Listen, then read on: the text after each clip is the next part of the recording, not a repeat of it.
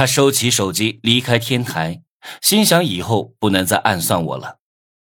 在全校人面前装完逼，我表面上装出冷酷的样子，内心却笑开了花。我去，以后就没人敢说我懦弱无能了吧？嘿嘿。哎呦，这忘了胶囊只有五分钟的时效，我得撤了。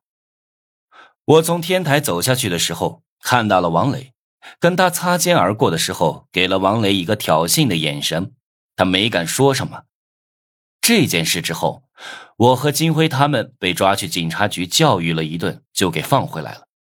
当然，我还要给受伤的混混们赔医药费，那点钱不算什么，我没放在心上。我只担心王月，怕他急着想给父母凑钱而做出傻事。从警察局回来，我去游戏商城里买了点道具，就出去给王月搞钱了。黑金卡是信用卡，只能消费，不能提现，这点跟银行卡是有本质的区别。我要想搞到两百万，还得想想其他办法。我先去了永辉典当行，想借助赌石赚来两百万。但我的运气似乎用光了，桌上堆积的原石全都是次品，我在眼镜下看得一清二楚，一块好料都没有。时间很宝贵，浪费不得。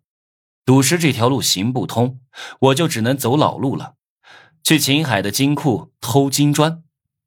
班花，班花，我为了你可又得走一条危险的路。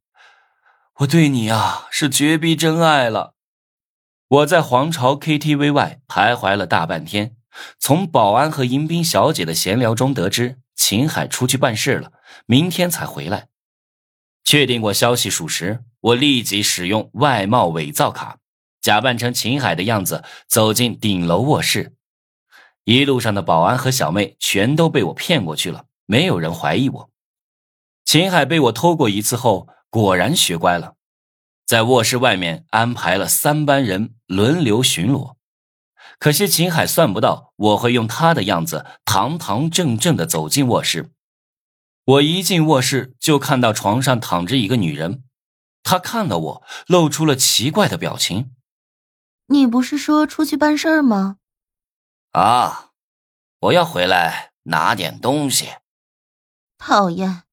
临走前也不满足人家，既然回来拿东西，那一定要满足了我呀。